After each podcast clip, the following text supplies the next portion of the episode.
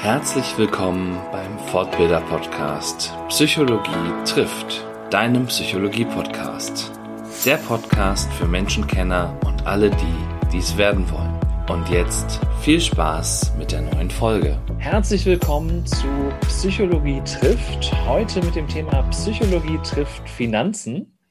Und ich freue mich ganz besonders, am anderen Ende der Zoom-Leitung heute den Maurice Köhler zu haben. Hallo Maurice, schön, dass du da bist.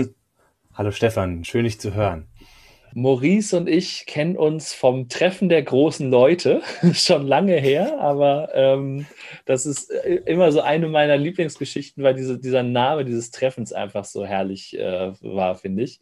Ähm, Hintergrundgeschichte war die, dass äh, nur Männer über 1,90 und Frauen über 1,80 zugelassen waren. Ich glaube, da hast du dich reingeschummelt, ne? So? Ich glaube, dass ich mich tendenziell reingemogelt habe, weil auf meinem Personalausweis 1,89 stand. Aber ich wurde dann, ich sag mal so geduldet oder so. äh, in der Selbstnachmessung am Morgen waren es mal 1,91, aber ah. äh, habe ich ja, dann einfach so ja begründet. Abends, man ist ja abends immer kleiner als morgens, ne? Das ist ja, das ist ja sowieso so. Genau. Aber abgesehen von deiner Größe darf ich natürlich auch noch andere Facts sozusagen über dich äh, oder dich erstmal an sich vorstellen. Maurice Maurice Köhler ist Kauf, ausgebildeter Kaufmann für Groß- und Außenhandel, hat sein äh, Fachabitur im Bereich Wirtschaft absolv erfolgreich absolviert, ist Versicherungsfachmann, Finanzanlagenfachmann, Du bist Teamleiter und stellvertretender Büroleiter und Personalabteilungsleiter bei Tekis. Das darf, darf man, glaube ich, dazu sagen. Und äh, absolvierst aktuell noch ein Studium der Wirtschaftspsychologie an der FOM und äh, bist außerdem Gründer und Inhaber von Mindwork, was ich sehr sympathisch finde, weil wirklich mit Ö geschrieben. Klingt richtig schön norddeutsch, Mindwork. genau. Habe ich das erstmal so richtig zusammengefasst oder hast du noch was zu korrigieren? Also tatsächlich bin ich Repräsentanzleiter, äh, nicht nur mehr Teamleiter sozusagen. Und ähm, als nette Ergänzung noch vielleicht hinzuzufügen, dass ich im Bereich Personal auch im Büro die Säule bin, die auch viel, was das, was die Strukturen angeht, halt und auch ähm, so Prozesse halt mit begleitet. Hm. Wie bist du denn so, wenn man das so liest und hört, dass, dass, dieses Thema Finanzen zieht sich ja so wirklich durch deine Vita durch. Also schon, schon mit dem ne, Kaufmann, Groß- und Außenhandel, da hat man ja auch logischerweise mit äh, Geld irgendwie zu tun. Wie kam das vielleicht auch erstmal, dass du diese Ausbildung überhaupt gemacht hast? Also ich komme ja nicht aus Berlin, ich bin ja, komme aus dem Randbezirk von Berlin, so im südöstlichen Teil halt und ähm, habe in dieser Zeit, wenn man dann mit, mit einem Realschulabschluss damals fertig ist, äh, relativ zügig feststellen müssen, dass man sich jetzt beruflich irgendwie festlegen sollte. Und in dieser kurzen Zeit war dann so die Frage, was macht man dann am besten? Was ich wusste, ich habe zwei linke Hände, also handwerklich ein bisschen was kann man so zusammenklöppeln, aber äh, jetzt da nicht äh, Begabung vorhanden. Und deswegen war halt eigentlich klar, dass es so eine Art Bürotätigkeit sein sollte, werden sollte. Ähm, und ja, in dem Prozess, äh, auch in der Berufsberatung, glaube ich, war das damals, kam dann so raus, dass eventuell so eine kaufmännische Stelle ganz interessant ist. Ähm, Einzelhandel hat mich nicht so interessiert. Ich fand eher so die großen Pötte, ne, wenn wir schon beim Norddeutschen sind, fand ich ganz spannend, ähm, wie der Handel dazwischen abläuft, wie man zum Beispiel halt Waren verschifft und dahingehend habe ich dann einfach die Ausbildung gewählt ähm, und das dann halt gemacht. Genau. Das war so eigentlich der Grund, die Grundidee für den Beruf, dass, dass das dann irgendwann mal andere Richtungen annimmt, war dann eigentlich noch gar nicht klar, auch gar nicht gezielt, aber so die Grundidee war deswegen. Hm. Und äh, hat, also warst du dann in der Schule auch schon gut in Mathe oder ähm, war das ja. okay, die, die Geste sagt jetzt also, ich sag mal so, ich kann eins zu eins eins zusammenrechnen und, und so ein bisschen Zusammenhänge kann ich auch, aber ich sag mal, Mathe fällt mir nicht einfach. Also ich würde jetzt nicht sagen, dass ich Naturtalent bin, äh, mathematisches Naturtalent. Vielleicht hören es ja ein oder andere Mathelehrerin oder Mathelehrer von mir, die werden das sicherlich bestätigen können. Ähm, das lag mir nicht so. Aber Zusammenhänge erkennen und logisches Denken, das ist so etwas, was mir wahrscheinlich sehr liegt und vielleicht ist das der Grund, warum ich diese Bereiche gewählt habe. Mhm. Okay, also das heißt, äh, das ist ja auch schon mal eine Erkenntnis, ne? wenn man sich mit Finanzen beschäftigen möchte. Man muss vielleicht gar nicht rechnen können, aber so Zusammenhänge erkennen, ein bisschen logisch, analytisch denken, das hilft dann schon. Oder also zumindest ein Basiswissen am mathematischen Verständnis sollte vorhanden sein, denke ich. Das ist schon mal eine ganz gute Grundlage. Was heißt denn die Eins mit den sechs Nullen dahinter? Ja, genau.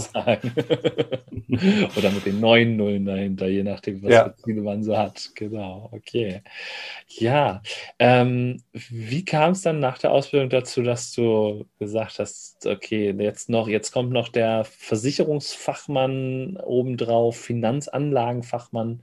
Also Finanzanlagenfachmann ist auch äh, so ein Begriff, den habe ich so in der Form, glaube ich, vorher noch nie gehört. Okay. Also tatsächlich war ja das Fachabi noch dazwischen. Das heißt. Ursprünglich war denn die Ausbildung fertig und der Wille noch zu lernen halt groß. Das heißt, ähm, der nächste Schritt war dann halt Fachabitur mit der Option dann eventuell zu studieren. Und in diesem Prozess dieser beruflichen Orientierung und der Suche ähm, habe ich über die über eine ehemalige Berufsschulkameradin die Firma kennengelernt, die sich mit Finanzen beschäftigt und habe damals dann einfach die Möglichkeit wahrgenommen zu sagen, okay, das Fachabi ist jetzt ja eher wieder so eine theoretische Zeit, so ein Jahr gebe ich mir da mal und danach, währenddessen kann ich ja auch noch mal ein bisschen was Praktisches lernen. Ähm, Finanzen an sich hat mich nie interessiert, wenn ich ehrlich bin. Ich habe tatsächlich auch gar keinen Bezug dazu gehabt, weil offen gestanden mein persönliches Umfeld jetzt nicht so unbedingt positive Erfahrungen damit gemacht hat. Zumindest hat es mir, wurde das mir oft so gespiegelt. Und ich habe in einem Gespräch aber festgestellt, okay, das, das scheint sehr interessant zu sein, weil da ging es ja nicht nur um den Bereich Versicherung, den man ja so, mit dem man ja eher am ehesten so konfrontiert wird, sondern halt auch das Thema Investmentanlage, Fonds etc. Und daraufhin war dann so die Idee, okay, ich bin einfach mal interessiert, hinter die Kulissen zu schauen. So, habe das einfach nebenberuflich ähm, mir angeschaut und dann später festgestellt, ach, das liegt mir eigentlich ganz gut, es macht mir Spaß, ich sehe Sinn in der Arbeit, das war ein großer Beweggrund und habe daraufhin dann die Ausbildung parallel begonnen zum äh, Finanzversicherungsfachmann äh, und danach der Finanzanlagenfachmann, der dann die Qualifizierung für das Vermitteln von Investmentprodukten ist und daraufhin dann auch nochmal weitere Spezialisierungen gemacht, mich weiter informiert, was das Thema Trading und so weiter angeht.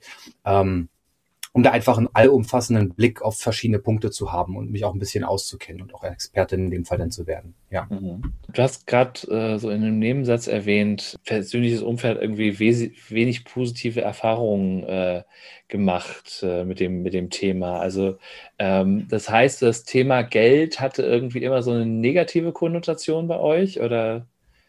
Hm, ich glaube, also generell gibt es ja diesen tollen Spruch, den man so sagt, über Geld spricht man nicht. Ja. Das, das tatsächlich habe ich oft mitbekommen. Also auch wenn es um die Frage geht, welcher Beruf verdient wie viel, da wurden nie so richtig in meiner Jugendzeit so richtig klare Zahlen rausgehauen, wo man sagt, hier, das und das verdienst du damit, das und das machst du dafür.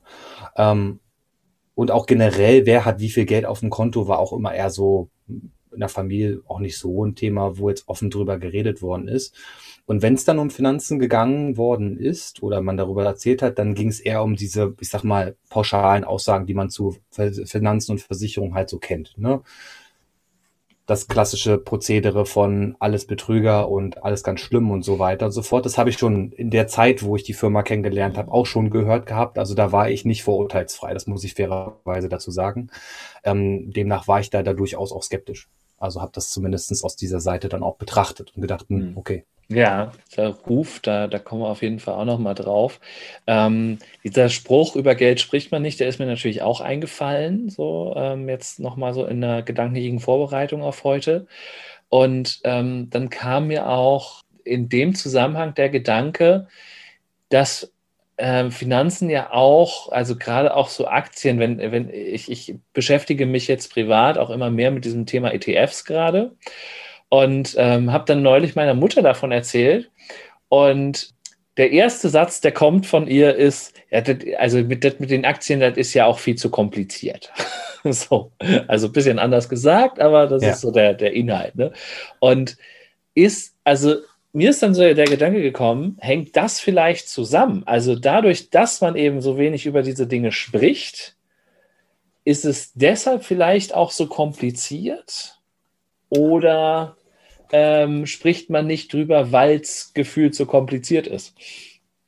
Es könnte beides sein. Also zum einen denke ich, dass wenn dein Umfeld oder das persönliche Umfeld keinen Zugang zu, solche, zu solchen Informationsquellen hat oder auch ähm, valide Erfahrungen gesammelt hat, dass es dann natürlich sehr schwierig sein wird, vertrauensvolle Informationen zu bekommen. Und äh, besonders meiner Auffassung nach ist Finanzgeschäft auch häufig ein Vertrauensgeschäft. Also hier wird ja selten eine Entscheidung getroffen, die rein rational stattfindet, sondern eher tendenziell eher dieses Zwischenmenschliche halt eine Rolle spielt. Und wenn die Quellen dann halt nicht vorhanden sind, die dir dann valide Informationen liefern, dann wird es schwierig, würde ich sagen. Also das kann ich mir vorstellen dass das dann auch komplizierter macht, wenn ich dann zum Beispiel mich selber dann auf den Weg mache, um äh, Informationen zu sammeln oder mich ähm, über ein sehr kompliziertes Thema zu informieren. Das äh, ist dann sicherlich noch schwieriger, wenn ich dann keinen habe, der mir es eventuell erklärt. So.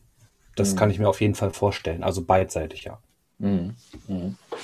Ja, und ähm, ne, was dann natürlich auch noch irgendwie mitschwingt, ist so, ähm, ne, also es wird so tabuisiert. Und mir kam dann noch so der Gedanke, naja, vielleicht gibt es ja auch, also ne, das ist jetzt vielleicht auch so ein bisschen das Vorurteil wieder, was da durchschimmert, aber äh, vielleicht gibt es ja auch irgendwelche Interessen, dass Leute nicht wollen, dass Leute das verstehen, weil dann würde das System ja vielleicht nicht funktionieren. Das wäre jetzt die Verschwörungstheorie wahrscheinlich, oder was, was meinst du?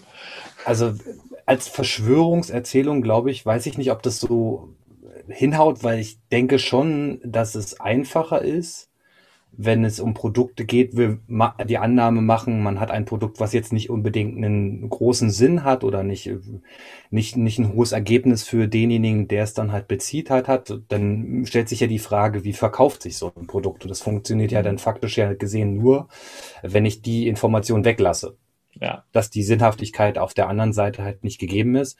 Und demnach könnte ich behaupten, dass es sicherlich auch so ähm, möglich ist mit Menschen und dass es sicherlich auch passiert. Also meiner persönlichen Erfahrung, auch wenn ich ähm, mit Kunden zusammensitze, ist schon, dass sehr viel Unsicherheit und Ungewissheit ausgenutzt wurde, ähm, um dann halt natürlich die eigenen Interessen in den Vordergrund zu bringen. Und ich glaube, dass ob das jetzt Modell hat, weiß ich nicht genau. Also ob das jetzt grundsätzlich so gemacht wird oder auch die Finanzbranche das jetzt als, als Geschäftsmodell so so versteht, weiß ich nicht, weil ich kann persönlich von mir da jetzt nicht so richtig von sprechen. Aber ich kann mir vorstellen, dass es auf jeden Fall einfacher möglich ist, wenn ich jemanden habe, der keine Ahnung hat und nur des Vertrauenswegens mit mir zusammenarbeitet. Mhm. Ja, ne, und du sprichst es an. Also man muss ja auch viel vertrauen, weil eben, ne, also wie gesagt, ich ne, fange jetzt an, mich so mit diesen Dingen zu beschäftigen, mehr und mehr. Und dann auch zu hinterfragen. Und man, also man wird ja mit Informationen totgeschlagen. Ne? Also einerseits äh, Segen des Internets, ja, dass es irgendwie ähm, diese, diese Zugänge gibt. Und andererseits stellt man sich die Frage, okay, ähm, das sind so viele Informationen, ich sehe den Wald vor lauter Bäumen nicht mehr. Ja? Also wenn man sich jetzt mal wirklich da hinsetzen würde und äh, anfangen würde, jeden Fonds genau auseinanderzunehmen, welcher, welcher Euro geht denn jetzt welchen Weg, wohin und so weiter. Also die Zeit investiert ja kaum einer, würde ich behaupten. Also es äh, ne, hängt natürlich immer von Prioritäten ab. Und ne, wenn jemand sagt, ich will zum Beispiel nachhaltig investieren, ist ja auch gerade so ein Trend. Ja. Ähm, ne, der, also manche beschäftigen sich mit, bestimmt mehr damit, aber jede zeitliche Ressource ist, ist begrenzt und deshalb muss man ja auch, also äh, ist es ja so angelegt, dass man vertrauen muss. So, und wo, das würde mich dann zu der Frage führen, woran erkenne ich denn, ob ich da einen vertrauenswürdigen Berater vor mir habe? Also, um die Frage gleich mal zu beantworten, was ich in deiner Erzählung sehr interessant fand, um das mal aufzugreifen, dass das Bedürfnis ja scheint, selbst bei dir, sich zu informieren, also die Motivation halt herrscht, dass irgendwie sich dieses Wissen anzueignen und auf der anderen Seite aber tatsächlich die Schwierigkeit besteht, diese Komplexität sozusagen zu greifen, aber als Gegenseite nicht jemanden sich hol zu holen, der sich da in der Form vielleicht fachkundig darum kümmert. Also diese Absurdität, die dazwischen liegt, ist halt sehr interessant. Ja, das Bedürfnis scheint da zu sein, aber in irgendeiner Weise auch sozusagen die Antipathie, das dann über jemanden Fachkundigen zu klären. Das ist äußerst interessant, würde ich an dieser Stelle schon mal bemerken. Ähm, um die Frage nochmal mit aufzugreifen, die du erzählt oder die du gerade gefragt hattest, mh, hm, woran erkenne ich jemanden Vertrauenswürdiges? ist es natürlich super schwierig, sowas dann herauszufinden. Ne? Also ich weiß auch nicht, ob jeder Psychologe jetzt äh, so in die tiefsten Bedürfnisse des Beraters vor dir hineinschauen kann. Ich glaube, was ich immer empfehle, ist, die ähm, Motive des äh, Gegenübers zu erfragen. Also mir hilft es auch jetzt außerhalb des Finanzkosmoses ähm, herauszufinden, was sind die Motive, warum sitzt derjenige vor mir. So. Und das hilft mir so als Einordnung, um zu wissen, aha, das macht er und das sind seine Gründe und seine Beweggründe, warum er dies tut. Und mit denen kann ich dann irgendwelche Entscheidungen treffen, ob mir das passt oder nicht passt oder so. Die Gefahr dabei ist immer, dass es ein vorgegebenes Motiv ist, was der jetzt hier nie gehören will und so sozial erwünschten Antworten aber ähm, es ist, erhöht meiner Meinung nach die Wahrscheinlichkeit, dass derjenige vielleicht sich berufen fühlt, da offen zu antworten. Das ist eine Idee. Ansonsten würde ich pauschal sagen, dass ich, da ich es auch selber schon kennengelernt habe, dass das echt schwer ist. Also es ist nicht so leicht genau herauszufinden, warum tut derjenige das. Gibt er das mhm. vor? Hat er ein ehrliches Interesse an mir selber? Oder gibt er wirklich ein ehrliches Interesse nur vor? Ne, das ist halt so ad hoc, glaube ich, in so einem Gespräch relativ schnell, wenig, also nicht so schnell herauszufinden, ja. Mhm.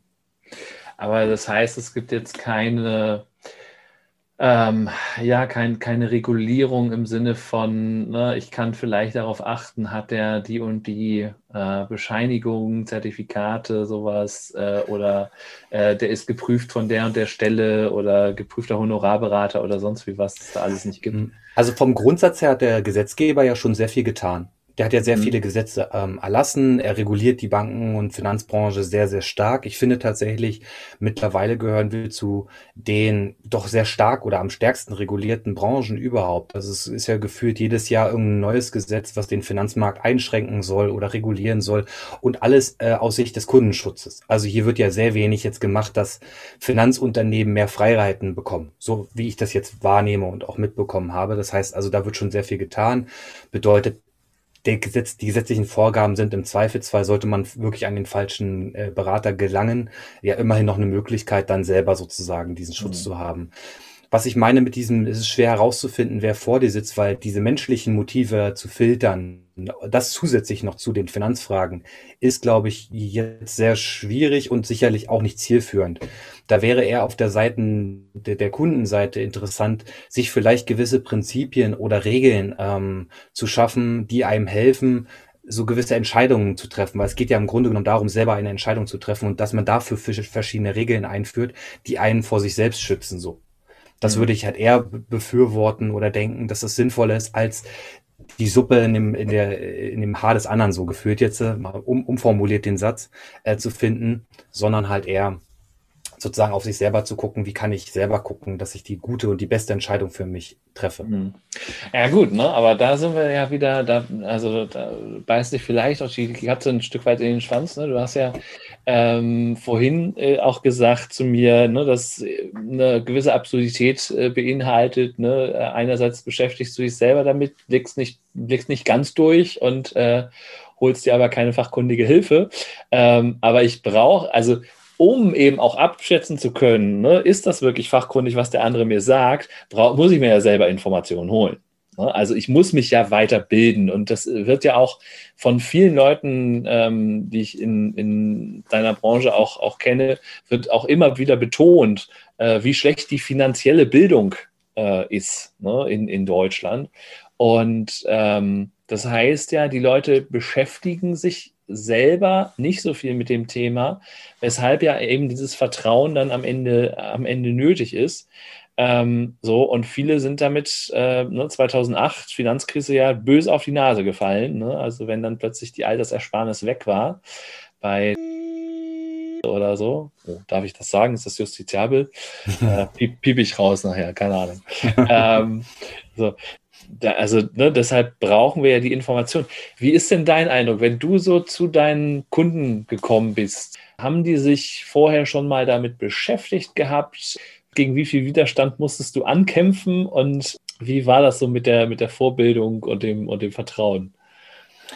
Also es gibt ja zwei Zeitpunkte. Einmal den Eintritt in die Branche mhm. und es gibt ja einmal den alltäglichen, die alltäglichen Fälle.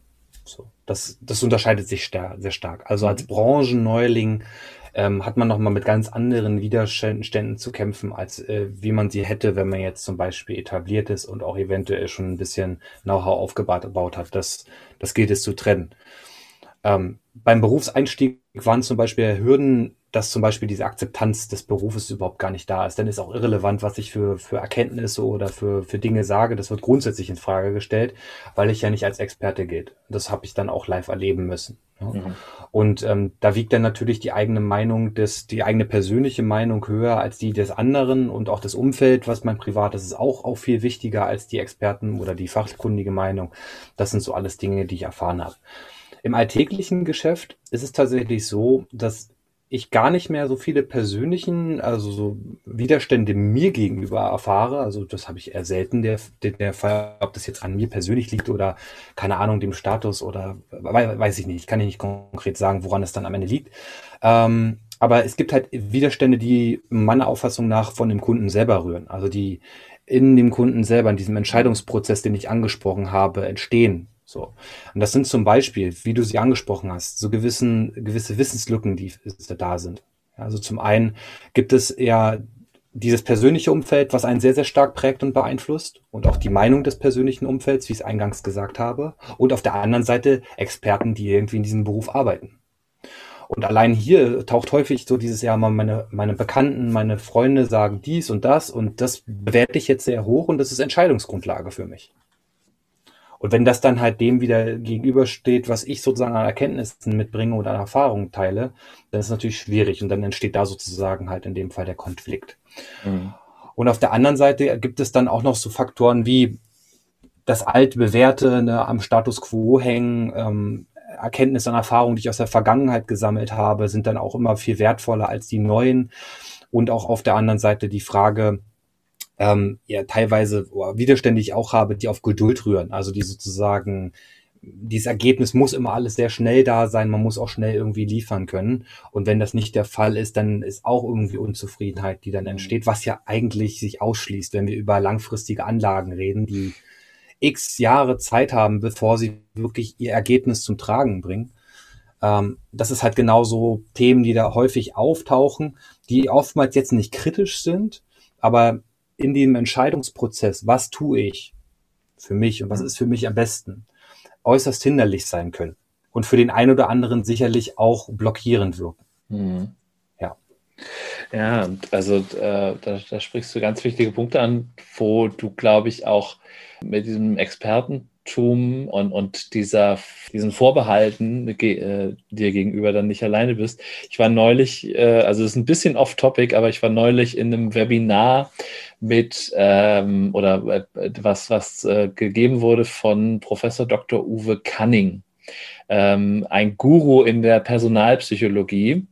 Und der hat zum Thema Personalauswahl gesprochen und hat dann mal so ein bisschen erzählt, welche Vorbehalte teilweise erfahrene Personaler ihm dann vorhalten und, und sagen, ne, hier, ne, aber natürlich, also so ein, so ein Anschreiben, das muss doch tippfehlerfrei sein, ne, weil, also sonst weiß ich doch, das ist ein Schluderer.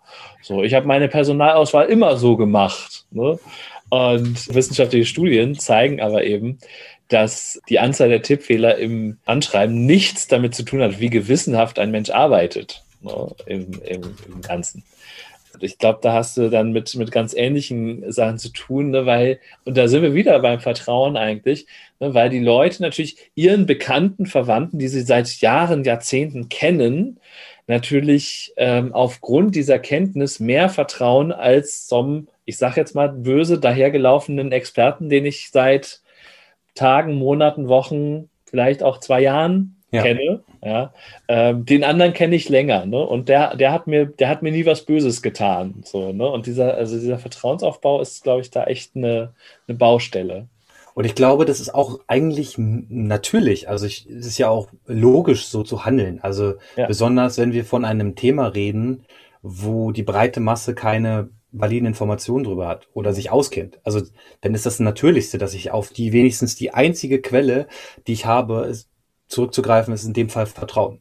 Ne? Mhm. Und das habe ich dann natürlich zu jemandem, der eher mir eher verbunden ist, als vielleicht jemand, der ein bisschen weiter weg ist oder fremd ist. Ja. weil, und ne, da kommen wir, glaube ich, auch nochmal zu diesem psychologischen Thema, Thema oder Ansatz, ähm, weil es ja eben auch darum geht, ähm, ich könnte ja Verluste machen. Und wir haben ja gelesen, also Verlustaversion ist so das vorherrschendste Gefühl im Menschen irgendwie, ne? was, wenn es um dieses Thema Geld geht, so würde ich, würde ich jetzt mal so behaupten, kannst du gleich widerlegen oder bestätigen, aber so, so diese Angst, ich könnte ja Geld, also ich, ich lege da Geld irgendwo hin und das könnte dann weg sein. Ne? Und dann, ne, dann geht es ja sofort immer um Risiko und so weiter. Wie risikobereit bist du denn? Ne? Das ist dann ja auch meistens die Frage von äh, Finanzberatern. Ne? Und das, das würde mich auch mal interessieren, ob, ob du da vielleicht ähm, einen Vergleich hast. Also stellst du, stellst du fest, dass Leute in, in bestimmten Alters oder mit bestimmten hinter, anderen Hintergründen risikobereiter sind? Also siehst du da irgendwelche Zusammenhänge? Also von der, also generell gehört es ja auch in den Bereich sozusagen dieser kognitiven Verzerrung beziehungsweise auch ähm, beeinflussenden Faktoren. Da gibt es ja eine Liste an Dingen, die da äh, mit, mit reinzählen. Ähm, zu der Verlustaversion wäre dann eventuell dann nochmal die Risikoaversion zu nennen, also auch die, die Risikovermeidung, was ja dann davor schon kommt. Also es ist ja nicht so, dass der Verlust überhaupt erst gleich gesehen wird, sondern erstmal wird das Risiko ganz vermieden. Äh, das ist äh, auch sehr häufig der Fall. Ne? Also wenn es überhaupt ein Risiko gäbe, selbst dann gehe ich gar keine, gehe ich gar keine Risiken ein. So, das ist schon mal der erste Punkt. Und zum Thema Verlustaversion, ja, absolut. Also es tritt auf. Es ist äh, besonders, wenn wir über Investmentanlagen reden, jeglicher Form, ob es jetzt die eigene Immobilie am Ende ist oder halt ähm, über Investments in den Fonds zum Beispiel jeglicher Art, dann taucht das da häufig auf. Ja, und das nimmt theoretisch auch durch Studien belegt zu. Also die, äh, die, die, also die, diese Risikoscheu, nenne ich es jetzt mal, nimmt auf jeden Fall im Alter zu. Dieses Sicherheitsbedürfnis in dem Fall auch.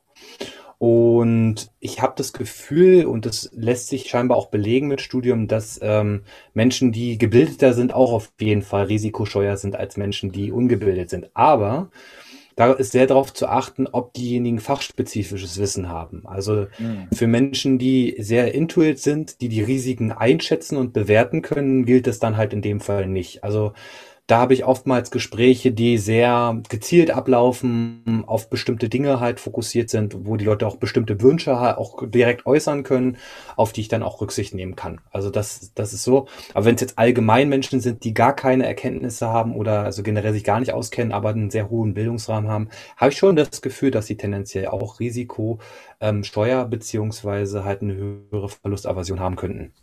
Mhm ich überlege gerade, ne, wie das, also warum, das sein könnte, dass es diesen wahrgenommenen Zusammenhang äh, gibt zwischen Bildung, wenn auch nicht Finanzbildung im Speziellen, sondern eben ne, Allgemeinbildung und Risikoaversion. Ein ähm, möglicher Zusammenhang wäre zum Beispiel, dass ich überhaupt weiß, welche Aspekte zu einem Risiko führen. Ah, also je mehr ja. Kenntnis ich über verschiedene Risikoaspekte kenne, die ich schon irgendwo mal aufgefasst habe, habe ich ja umso mehr Faktoren, die mich dann auch ängstlich in dem Fall machen können, beziehungsweise ja.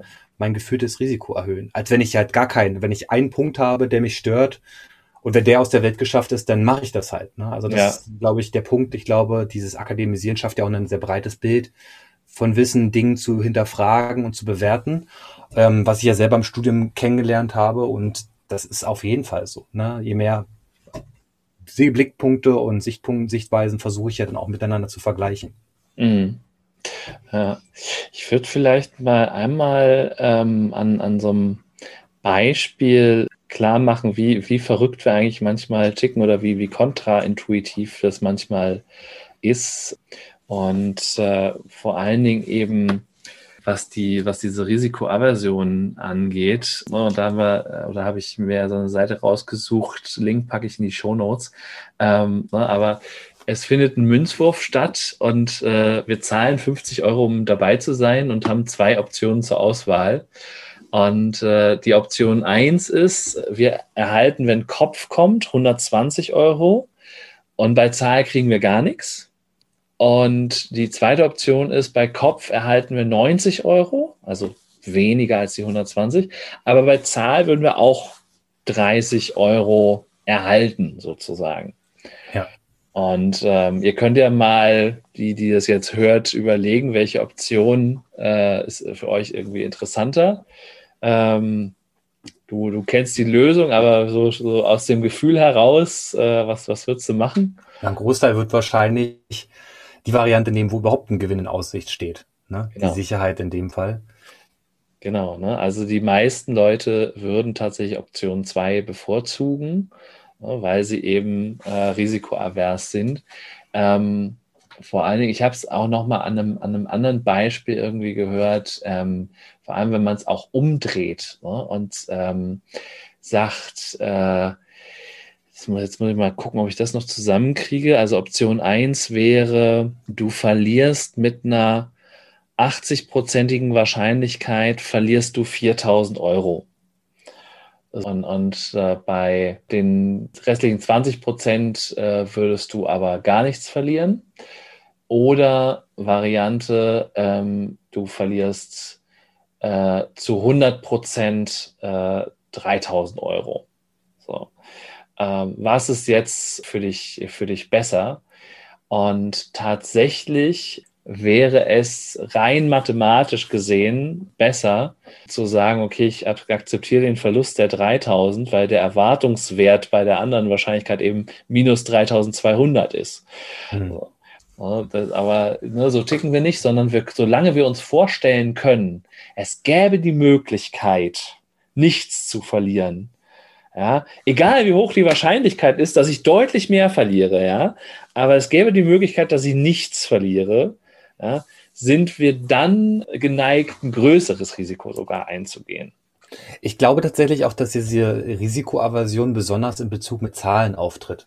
Ja. Also tatsächlich würde ich mir, könnte ich mir jetzt nicht vorstellen, dass wenn jetzt so eine Kalkulation zwischen Säbelzahntiger und dem Weglaufen irgendwie berechnen würde, dass wir da so kalkulierend sind, also das dann halt so viel hinterfragen, sondern da geht's dann halt ums blinde Überleben und dann andere Faktoren, die dafür springen. Und ich glaube, daher rührt es auch. Also das könnte einer der Gründe sein, warum Menschen da vielleicht eher risikoscheu sind, sagen so, okay, hm, mir ist es egal, auch wenn der Gewinn vielleicht höher ist. Ne? Also ich vermeide lieber, dass ich äh, Verluste mache, ergibt aus vielerlei Hinsicht jetzt auch Sinn, so sich zu verhalten. Also es ist per se keine Haltung, die ich jetzt grundsätzlich ablehne. Die darf halt nur natürlich nicht dazu führen, dass ich schlechte Entscheidungen treffe. Und das ist, glaube ich, eher das Problem, ja. ähm, dass eine zu starke Einschränkung der Se oder eine zu starke Fokussierung auf Sicherheit mich gänzlich in meinen Möglichkeiten begrenzt. Das hat man dann auch wiederum in anderen Bereichen wie Bildung oder so. Da passiert sowas ja, ja auch häufig. Ja, da geht es ganz viel um Kontrollbedürfnis, glaube ich. Ne? Also, und ne, das, das ist wieder auch dieses Vertrauensthema. Ne? Ich gebe dann mein Geld ja irgendwo hin ja. ne? und dann, dann kann ich nicht oder kann ich natürlich noch irgendwo kontrollieren, was damit passiert. Aber es ist schon so das Gefühl, ich gebe das jetzt ab in fremde Hände, ja, das, und ja. das soll es ja auch, damit es arbeiten kann, ja, im, im Idealfall. Ne? Aber ich bin da, ich habe dann erstmal nicht mehr ähm, das unter der Matratze liegen, ja, und, und ne, sonst kann ich da immer gucken, ne, wie viel ist es denn? Oh, komisch, hat sich gar nicht vermehrt unter der Matratze, ja. Ja, korrekt. Äh, ne, muss, ich, muss ich irgendwie noch Rotlicht anmachen oder so, ne? so aber auch das wird nichts helfen. Ja. Ähm, so, und äh, ne, dann, dann, ja, dieses, also dieses Kontrollbedürfnis steht einem da im Weg.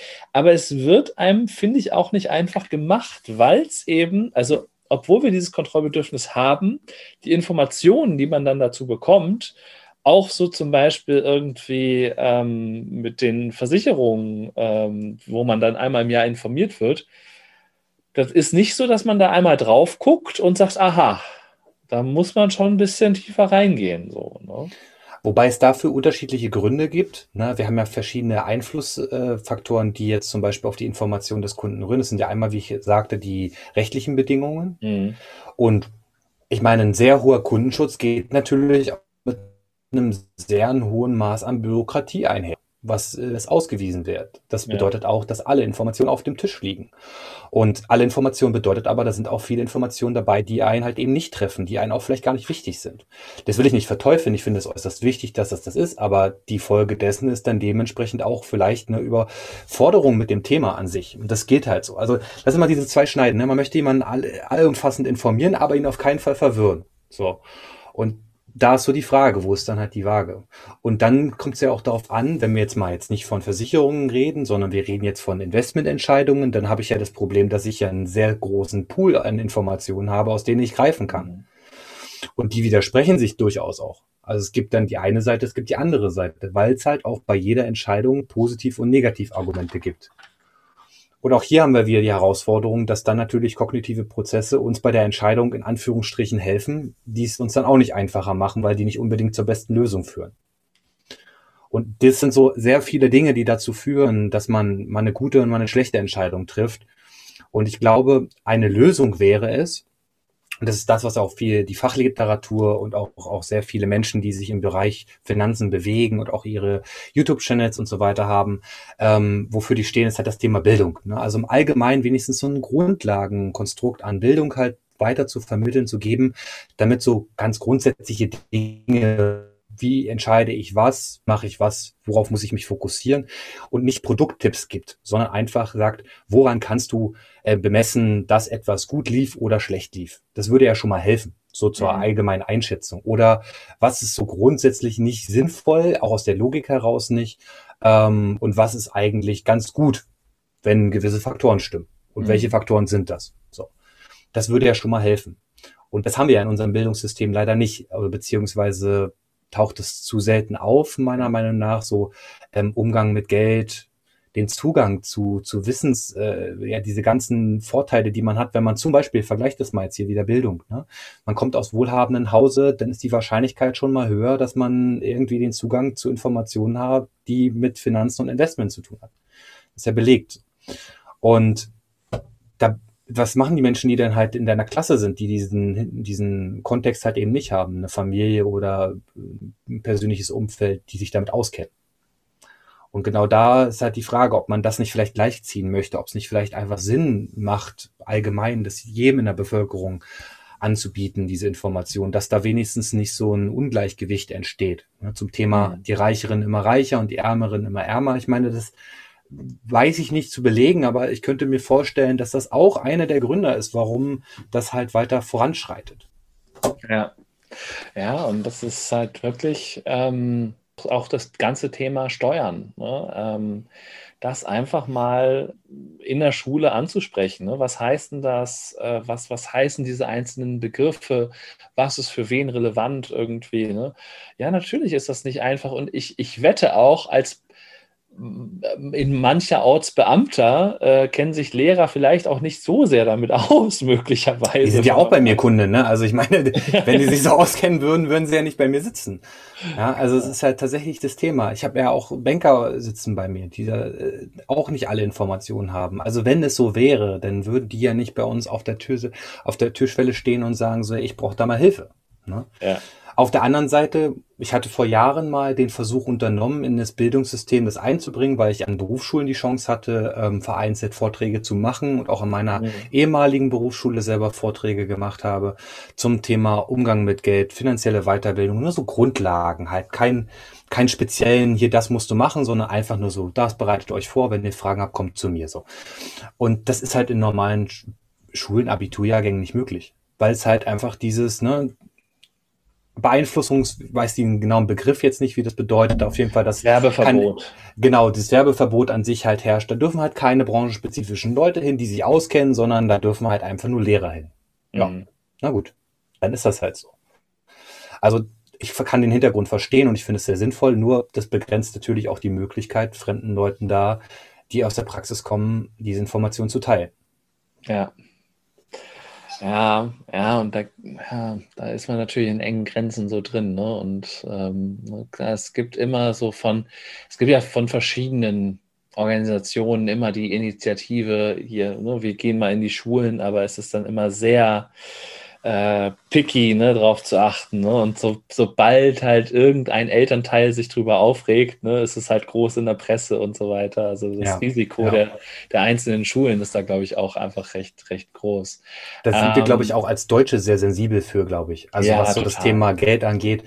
Ähm, wenn ich mit äh, Freunden aus anderen Nationen rede, sei es mein Süd, südeuropäischen äh, Raum so, das ist nicht so ein Thema. Also da haben die gar nicht so ein Problem damit. Ich weiß das jetzt nicht, ob das im Bildungssystem da so auftaucht, aber zumindestens, das ist nicht so ein sensibles Thema, das Thema mhm. Finanzen an sich.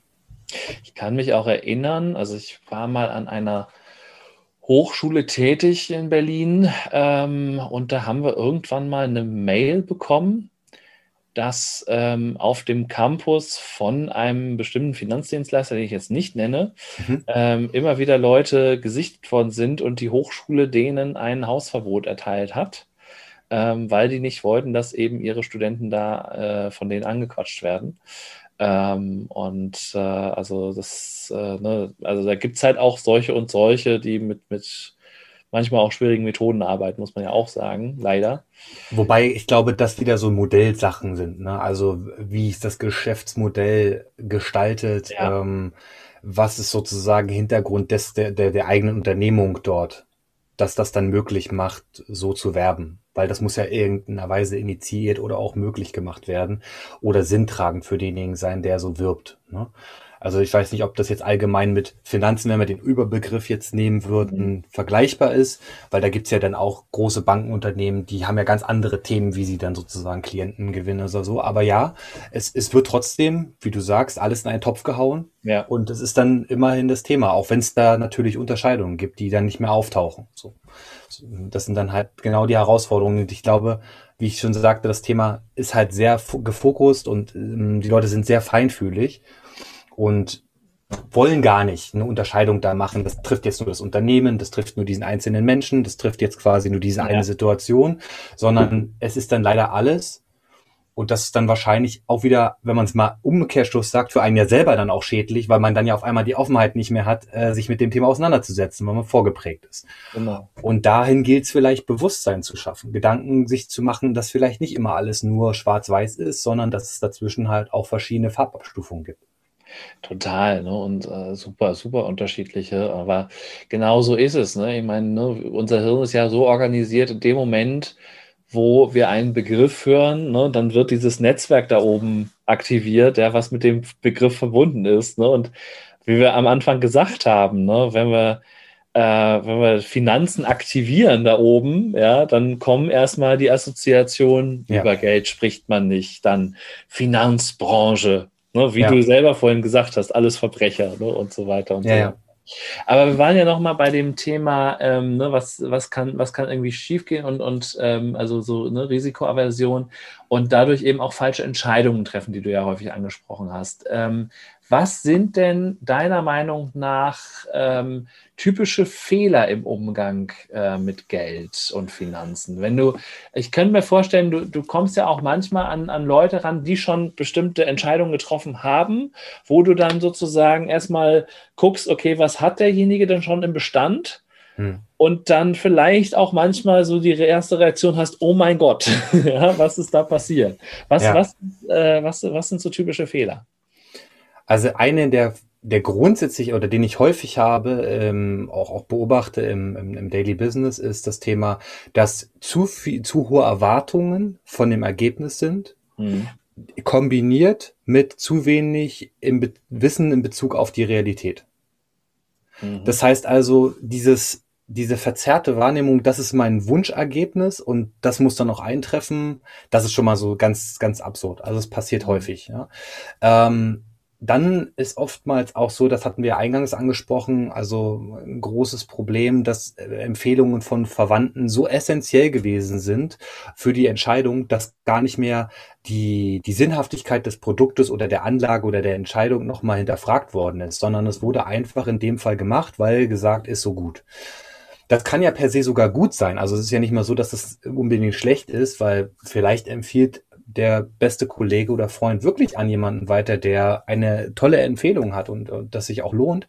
Nur wenn ich diese nicht mehr hinterfrage, dann bin ich nicht imstande mehr auszudifferenzieren. Und das passiert äußerst häufig. Also dass da keine Möglichkeit ist. In unseren Beratungsgesprächen, in meinen Beratungsgesprächen versuche ich das immer zu hinterfragen, um herauszufinden, wo steht der jetzt gerade? Also ist der da, was sind die Gründe, warum er sich dafür entschieden hat? Und da kommt manchmal halt gar nichts. Ne? Also mhm. da gibt es gar keine richtige Erklärung für, sondern eher so habe ich gemacht, weil wurde mir gesagt. Ja. Und dann haben wir noch diesen ganzen Kosmos an ähm, ja, äh, kognitiven Verzerrungen, Beeinflussungen, denen wir unterliegen und äh, worüber auch sehr wenig Kenntnis und Aufklärung besteht. Also im Beratungsgespräch und im Finanzberatungsgespräch sind ja sehr viele Prozesse, die ablaufen. Und ähm, auch wenn ich mich selber informiere über Investment, du hast ja angesprochen, dich interessiert das Thema Investmentfonds, ETFs, was auch immer, ähm, in dieser Entscheidung, was ich dann am Ende mache, bevor das dazu getroffen ist, sind schon so viele Prozesse abgeschlossen und äh, bewältigt, die schon am Ende den Erfolg, des, den möglichen Erfolg überhaupt schon behindern oder halt gar nicht mehr in Aussicht stellen. Mhm. Und das ist tatsächlich etwas, wo ich glaube, wo viele Menschen sich nicht bewusst sind darüber, dass ähm, wenn die Entscheidung nur von einem selber auskommt, also unabhängig davon, dass ein Berater einen beeinflusst, dass auf der anderen Seite ich selber mich auch so hart beeinflusse ähm, und meinen Erfolg sozusagen selber zunichte mache, dass das die Menschen nicht so richtig greifen können und auch nicht darüber ähm, Bescheid wissen. Das ist, denke ich, einer der größten Fehler. Dieses, ähm, dieser Begriff heißt ja dann auch Selbstüberschätzung, also seine eigenen Leistungen in dem Fall ähm, überzubewerten, ja, um mhm. seine eigenen Möglichkeiten. Ja. Das, das passiert häufig. Darüber hinaus habe ich noch so zwei, drei andere Sachen, die ich auch häufig im Beratungsgespräch ähm, mir aufgefallen sind, beziehungsweise häufig beobachte, ist auch das Thema, dass die Menschen ähm, Informationen in der Regel mit den vorher getroffenen Entscheidungen, die sie in ihrem Leben in, auch in anderen Bereichen getroffen haben, mit der jetzigen abgleichen. Das Wilde an der Sache ist, dass die noch nicht mal zusammenhängen. Also das ist so, sie müssen noch nicht mal irgendwas mit Investment zu tun haben, aber weil ich jetzt zum Beispiel ein Apple-User bin, ist so ein ganz fantastisches Beispiel, mhm. ähm, weil ich ein Apple-Handy habe und ganz toll diese Marke mag, investiere ich logischerweise auch in Apple. Was sonst? Ne? Also ja. das Produkt ist doch klasse, dann nehme ich dieses, diese Aktie. So. Ob das jetzt eine sinnvolle Entscheidung war, ob das geprüft worden ist, eine andere Frage. Ja? Das passiert sehr, sehr häufig. Der Wunsch nach Konsistenz. So, ja, ne? genau. Bestätigungen dem Handelnden auch. Also ich habe das ja, passt ja zu mir, das passt ja zu mir. Ne? Ich bin so ein Aktieninvestierer in Apple, weil ich habe ja Apple-Handys. Ja. ja. also auch das, ähm, dieser Punkt und auf der anderen Seite auch der Umgang mit ähm, Verlusten, den du ja angesprochen hast. Also das Thema nicht nur Verlustaversion, sondern was passiert in dem Fall, wenn ich eventuell eine schlechte Erfahrung gesammelt habe oder auch eine gute Erfahrung dann ist es ja, wie wir es eingangs gesagt haben, eben nicht so, dass wenn ich äh, eine schlechte Anlageentscheidung oder Investment oder Versicherungsentscheidung getroffen habe, dass ich das mir zuschreibe. Auf keinen Fall. Ne? Ich habe damit gar nichts zu tun, sondern das ja, ist das, ist, bloß nicht. das ist der Staat, das sind die Gesellschaften, das ist der Berater, das, das lag auf keinen Fall an mir. Und das finde ich schade, ehrlich gesagt, weil natürlich die Erfolge einem natürlich selber zugeschrieben werden. So, also das habe ich ja wieder ganz toll ausgesucht, so nach dem Motto, ne?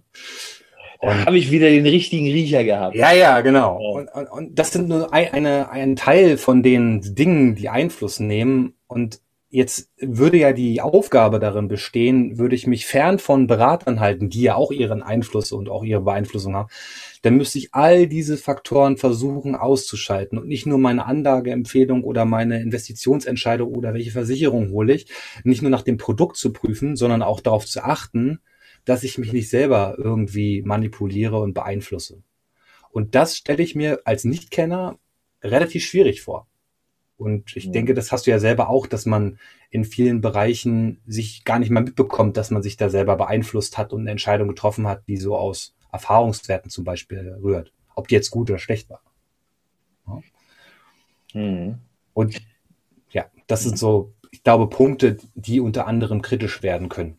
Ja, ich fand noch, also ich, ich, ich, ich hänge auch noch so ein bisschen an dem, was du vorhin gesagt hast, weil ich, das fand ich einen sehr interessanten Gedanken, wie man sich selber eigentlich ja, limitiert äh, oder einschränkt mit, mit so bestimmten ja, Entscheidungen, die man vielleicht auch schon unbewusst getroffen hat. Ne? Also das ist ja sowieso rein vom Ablauf her ist es ja meistens so, das System in dir hat eh schon eine Entscheidung getroffen.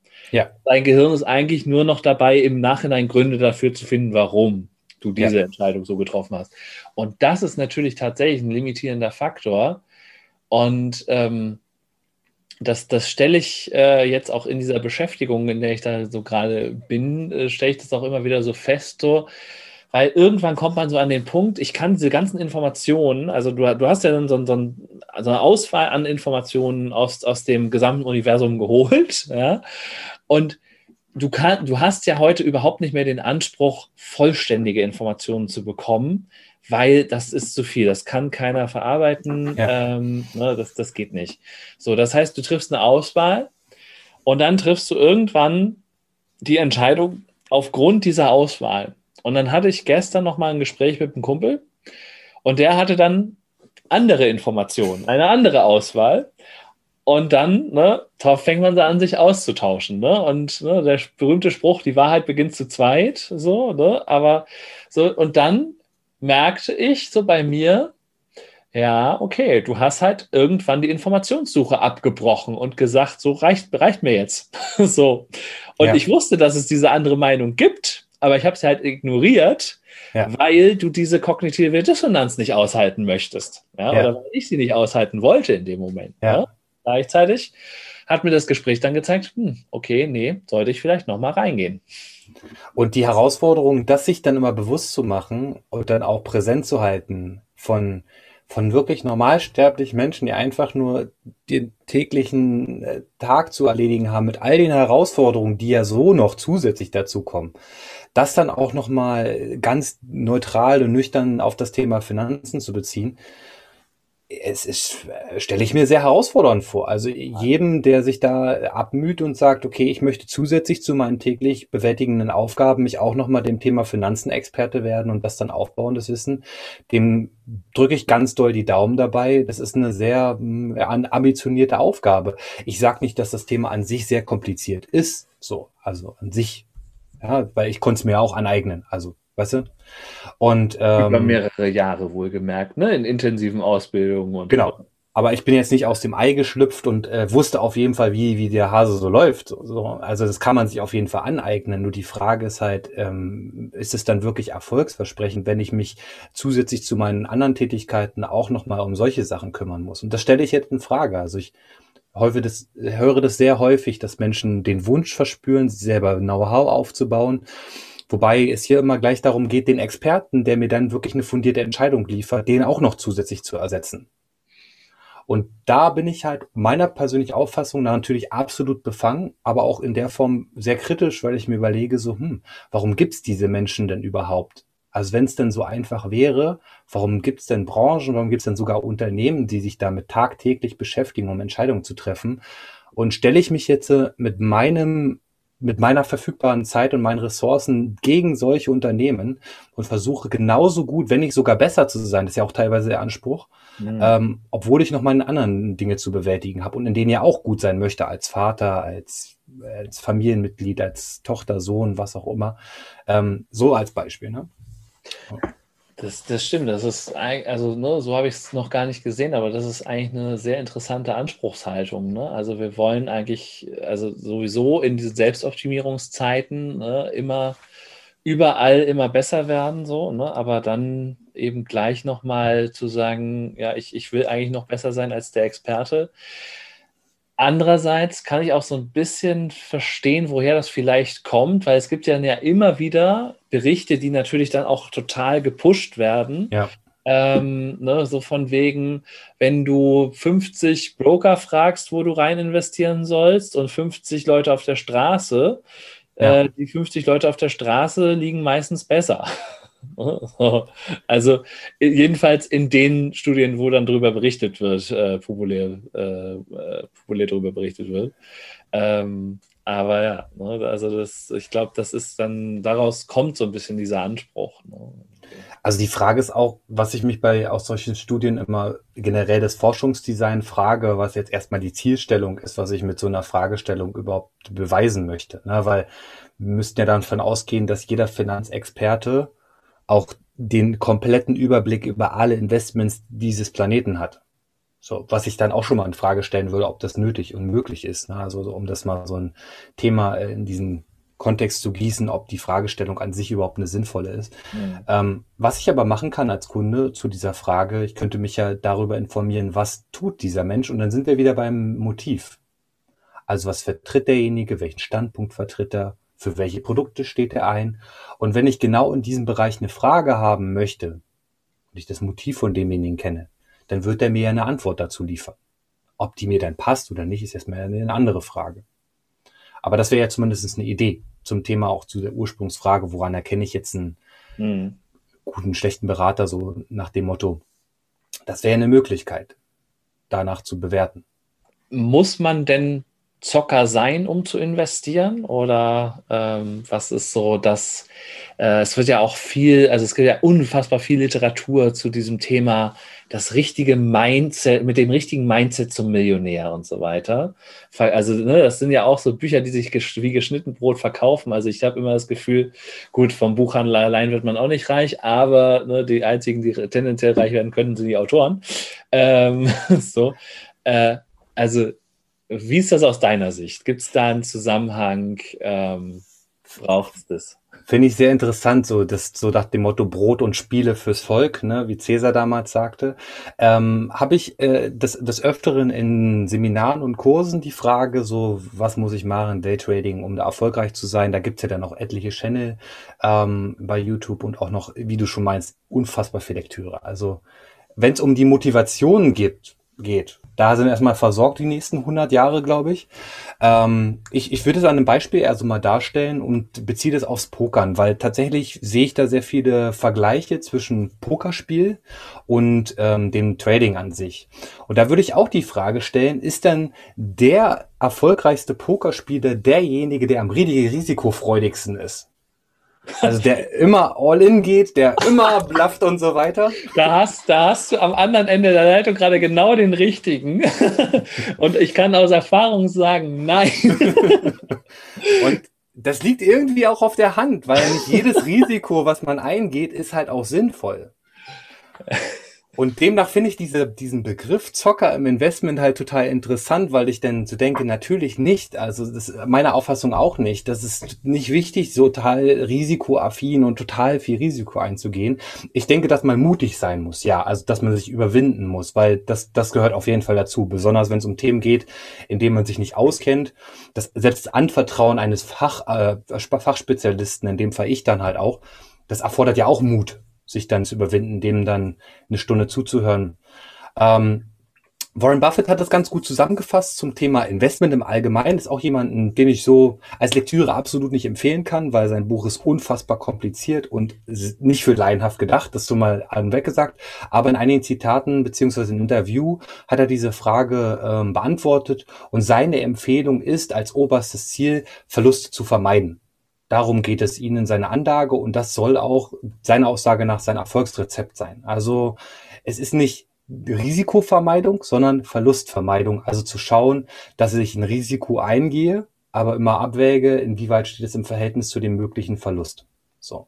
Mhm. Und das könnte durchaus, wenn jemand investiert, ist jetzt mit Mindset hat das wenig zu tun, ähm, eine Möglichkeit, nach diesem Credo eventuell zu investieren. Ich glaube persönlich nicht, dass es gewisse Persönlichkeitseigenschaften gibt, die einen zu einem erfolgreichen Broker oder Investmentmenschen machen. Das, ich kenne jetzt auch keine Studie, die das jetzt belegt. Vielleicht ist das mal ein Forschungsthema für irgendeine Dissertation oder so, ähm, das herauszufinden.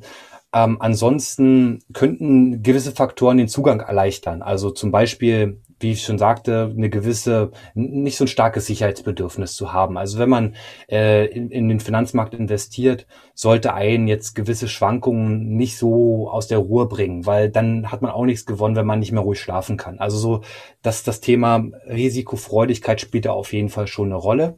Ähm, ein gewisser Optimismus, wir reden von Dingen, die in der Zukunft passieren, bin ich der Auffassung, dass ähm, Optimismus hilft, das auszuhalten, auch wenn es zwischendurch mal sozusagen nicht so gut läuft. Und ähm, auf keinen Fall Naivität. Das wird tatsächlich auch oftmals ja genutzt. Also ich meine, gewisse Erwartungshaltungen dann zu schüren und die nicht einzuhalten. Und ähm, dann nochmal das Thema Interesse fürs Thema und was ich dann nochmal als, als kleine Ergänzung auch für meine Mitarbeiter oder so habe, ist das Thema, wenn Leute auf die Idee kommen oder den Wunsch haben, ihr Geld zu vermehren, was ja ursprünglich das Ziel ist, warum man sich vielleicht mit dem Thema Finanzmarkt beschäftigt, sehr selten mein Geld zu verwalten oder irgendwas derartiges, sondern eher Gewinne zu machen, dann hilft es natürlich, wenn ich unerfüllte Wünsche habe die als Motivationstriebfeder dienen, die ich mir als Ziel um das monetarisierte Geld, was ich dann eventuell gewinnen könnte, ähm, dass dieses Ziel halt umtransportiert wird in ein sehr haptisches, greifbares Ziel. Das ist auch sehr hilfreich, ähm, damit man sich nicht nur auf die Zahlen stützt und sagt, boah, das und das ist jetzt mein Maßstab, nachdem ich meinen Erfolg dann auch nachher bemesse. Das so als Idee, theoretisch. Mhm. Interessant, ja. Äh, in dem Zusammenhang fällt mir so ein, ne, viele, viel, äh, also man, man hört das immer wieder, wenn man sich mit diesem Thema beschäftigt, ne, dieses Thema finanzielle Freiheit. So, ne, das ist irgendwie so das Buzzword mittlerweile in dem Zusammenhang fast schon. Ja, also, ja. Wobei Buzzword ist vielleicht auch ein bisschen gemein abkanzelnd, so, so, ne? so meine ich das gar nicht, weil es ist ja schon auch für viele ein wichtiges Ziel. Ähm, die Frage ist, glaube ich, halt auch wirklich immer, ne, was definiert man als solche? Ne? Also geht es darum, ne, gar nicht mehr arbeiten zu müssen. Ne? Hier die Frugalisten mit 40, die dann sagen, so, ich gehe mit 40 in Rente. Ähm, ne? Oder geht es darum, ähm, ich mache regelmäßig noch meine Arbeit, aber ähm, brauche mir eben nicht mehr Gedanken machen um den einzelnen Cent, den ich irgendwie umdrehen muss oder so. Ne? Hast du direkt ein Thema getroffen? So heißt mein Vortrag, finanzielle Freiheit leben. Ja, also als, wir haben uns nicht abgesprochen. Ist ganz witzig, dass du den Begriff nennst. Also was das bedeutet an sich, ähm, in dem Vortrag auch oder in den Nachfragen kommt häufig so dieses, ja, was bedeutet das? Das kann ich ganz einfach erklären. Das bedeutet für jeden was anderes. Ja. Also was Freiheit als solches ausdrückt. Für den einen ist es die, die Freiheit, nicht zum Arzt zu rennen, also in dem Fall dann halt gesund zu sein, ja, oder die Freiheit, seine Entscheidungen frei zu treffen, oder die Freiheit, ähm, gewisse Dinge machen zu können, die ohne liquide Mittel nicht möglich sind. Und dann kommen wir wieder zu dieser finanziellen Freiheit. Wobei meiner Auffassung nach finanzielle Freiheit oder generell Freiheit einen auch nicht einschränken sollte. Also nur der, der, der Wunsch und das Sehnen nach Freiheit kann auch wieder sehr unfrei machen. Ja, also auf der anderen Seite, sich immer danach richten, alles sozusagen selbst zu bestimmen und von allem unabhängig zu sein, kann auch stressig sein. Also das belegen auch viele Studien. Deswegen bin ich da immer sehr zwiegespalten. Aber finanzielle Freiheit als konkretes Ziel kann man auf jeden Fall realisieren in gewisser Weise. Und dafür gibt es ja auch Mittel und Wege, wenn man diese kennt und auch erzählt bekommt, ja. Mhm. Also du würdest schon sagen, dass also finanziell frei werden für jeden möglich ist? Fragezeichen. Ähm, tatsächlich muss ich da unterscheiden, als ich bei äh, meinem Unternehmen angefangen habe, vor äh, den Jahren, vor knapp ähm, elf Jahren jetzt mittlerweile, war das noch so absolut etwas, wofür ich gestanden hätte. Das mich gefragt und ich gesagt, ja, absolut, jeder kann finanziell frei sein. Mittlerweile und auch im Zuge der Ausbildung muss ich tatsächlich fairerweise sagen, nein. Ich bin nicht der Auffassung, dass jeder reich werden kann. Der Grund dafür, und ich finde es tatsächlich ehrlich gesagt schade, also es ist jetzt nicht mal so etwas, was ich jedem missgönne, sondern ähm, ich denke, es sind verschiedene Gründe und Faktoren wichtig, die gegeben sein müssen, überhaupt reich werden zu können. Wobei wir jetzt reich jetzt erstmal auf das Monetäre beziehen, ja. nicht glücklich, weil das ist ja auch ein sehr schöner Reichtum oder auch Beziehungen sind auch viel reich, also das soll das Thema jetzt mal abgrenzen, aber wenn man monetären Reichtum erzielen will, dann spielt es auf jeden Fall eine Rolle, in welchem Land bin ich geboren. Ja, wo ist der Herkunftsort? Also ich glaube, es ist deutlich schwieriger, finanziell reich zu werden in einem Slum in, irgendwo in, in äh, keine Ahnung, in Indien oder irgendwo auf einem Dorf in der Mongolei zu leben ähm, oder halt auch der familiäre Kontext, das hatte ich eingangs schon mal erwähnt. Dann zum anderen auch noch die Möglichkeiten, die man halt bekommt. Also es ist tatsächlich offen so, dass Zufälle meiner Auffassung nach einen sehr großen Einfluss auf deine Zukunft haben. Also ich, ich würde nicht sagen, dass alles, was ich in meinem Leben getan habe, so äh, geplant war ähm, äh, oder von mir jetzt auch bestimmt war. Also ich bin jetzt nicht so der Fan von jetzt das dann in eine esoterische Richtung zu schieben. Ähm, aber es sind durchaus sehr viele Zufälle, die halt auch dazu geführt haben, die dazu geführt haben, dass ich jetzt da stehe, wo ich jetzt hier stehe. Und das akzeptiere ich und bin ich auch sehr dankbar für. Aber diese Zufälle haben ja im selben Moment ein Mensch mit demselben Umfeld, mit derselben Familie eben nicht und auch nicht die Möglichkeiten, dann halt dementsprechend reich in Anführungsstrichen zu werden. Und äh, das ist halt eventuell der Punkt, auf den man vielleicht, den man berücksichtigen sollte und den man vielleicht auch denen, die nicht reich sind, dann auch nicht immer absprechen sollte. Also da auch einfach die Fairness zu haben, zu sagen, hey, das liegt nicht nur an ihm, dass das und das so gegeben ist, sondern das liegt unter anderem auch an ganz, ganz vielen Dingen, auf die wir null Einfluss haben, die wir gar nicht beeinflussen können. Und ein Tipp, den man da eventuell dann halt äh, machen könnte, um halt eventuell das dann halt zu Reichtum zu kommen für jeden, der das irgendwie plant, wäre erstmal zu lernen, mit seinen Karten zu spielen. Ne, wie beim Pokerdeck. Also seine Karten des Lebens. Zu überlegen, ich habe diese Karten, gibt einen ganz tollen Spruch, ne? Wünsch dir keine neuen Karten, sondern lerne mit denen, die du hast, zu spielen. Ja.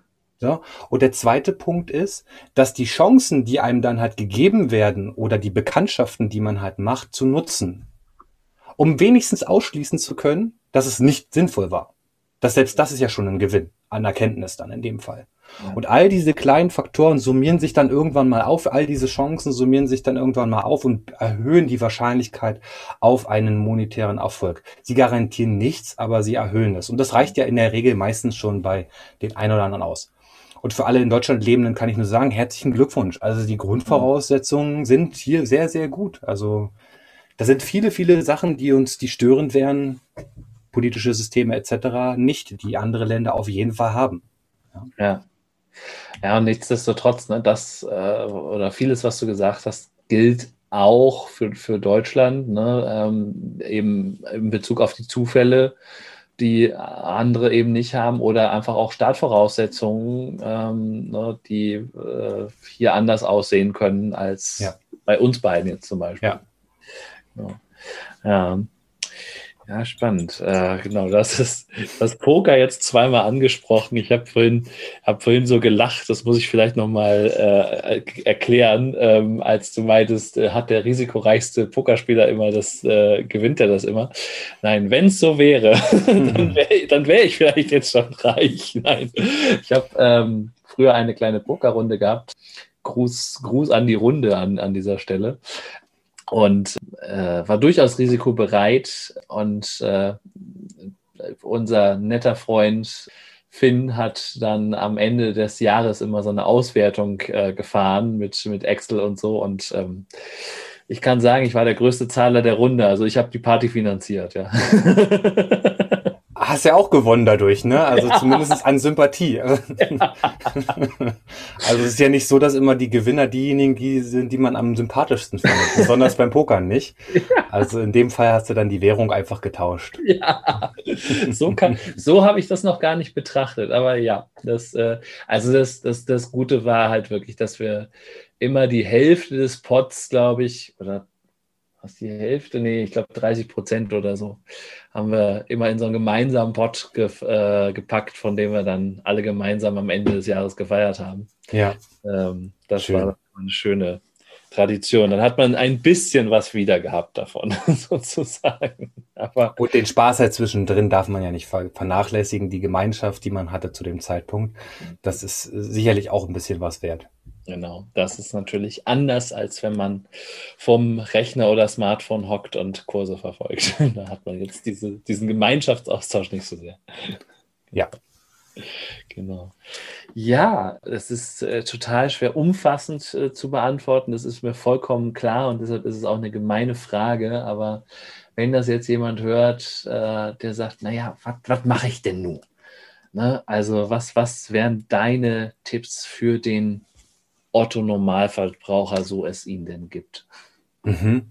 Also hier gibt es ein ganz tolles Zitat, was ich vor am Anfang meiner Karriere halt ähm, von André Costolani gehört habe, Aktienguru. Ähm, schon einige Zeit verstorben, aber hat sehr interessante Sachen zum Thema Trading gesagt. Er hat sich selber als Aktienspekulant oder als Spekulant bezeichnet. Und er hat in einem Interview mal die Frage gestellt bekommen, was würden Sie mir dann halt für einen Tipp geben, wohin ich jetzt investieren sollte. Und er hatte gesagt, dass er übertragen keine ähm, Tipps gäbe, weil jedem, der den Tipp gibt, ein ökonomisches Interesse dahinter verfolgt, warum er dir diesen Tipp gibt. Das bedeutet also, Tipps sind immer so eine zweischneidige Sache, weil dann kommen wir wieder zum Ursprungsthema, die Motive des Gegenübers. Warum gibt er mir den Tipp, wenn er mich zum Beispiel nicht kennt, was hat er für ein Interesse? Ja. Und dann ist wieder die Frage, wäre mir denn auf der anderen Seite nicht vielleicht lieber jemand, der wirklich dafür bezahlt wird, dass er mir einen Tipp gibt, weil dann ist ja zumindest sein Bedürfnis gestillt und nicht nur meins. Um das auch mal so zurückzudrehen.